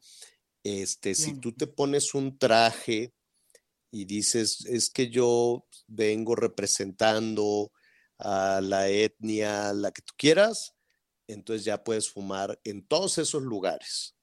Porque dice, están, se exceptúan a lo dispuesto por este decreto que se firma a las personas dedicadas a preservar las costumbres y tradiciones prehispánicas.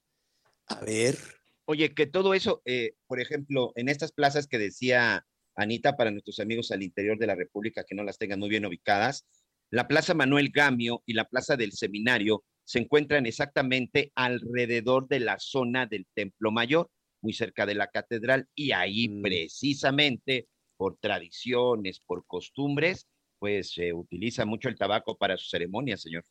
y oye, y en la Guerrero, aquí imagínate que llegue la policía, porque además creo que hay como multas o te arrestan 36 horas. Yo, yo quiero ver el primer arrestado. Así, 36 horas de arresto por andar vapeando en el Zócalo. Esto va a ser como la toma de casetas que dijeron, arrestado no sé cuántos años o no sé cuánto tiempo por andarse robando el dinero de las casetas. No pasó nada, siguen tomando las casetas. Espérate al próximo puente y, y va a ser un robadero. Y bueno, ya, ¿para qué le cuento? Pero bueno, ahí están más anuncios, todo se va sumando. Es como este tema de la nueva disposición del SAT. A la 4T le encanta que la gente haga filas y los anuncios. ¿no? Cuando se acabaron las filas de las vacunas, como, ¿y ahora qué? Pues vamos a pedirles otro documento fiscal para que se hagan unas filas enormes, enormes, así como cuando le- les íbamos a aplicar la vacuna, ¿no? Este, es, es toda una historia. Pero bueno, ya nos pusieron la guitarrita, ya nos tenemos Vámonos, que ir, señor. Anita Lomelí, gracias. Buenas tardes. Gracias, Miguel Aquino. Hasta mañana, señor. Mañana, yo lo espero a las diez y media en las, noticias en Hechos. Soy Javier Alatorre, siga con nosotros en el Heraldo Radio.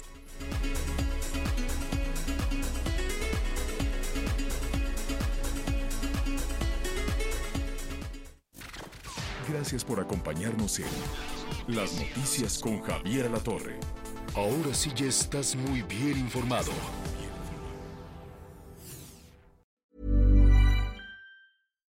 When you make decisions for your company, you look for the no brainers. And if you have a lot of mailing to do, stamps.com is the ultimate no brainer. It streamlines your processes to make your business more efficient, which makes you less busy.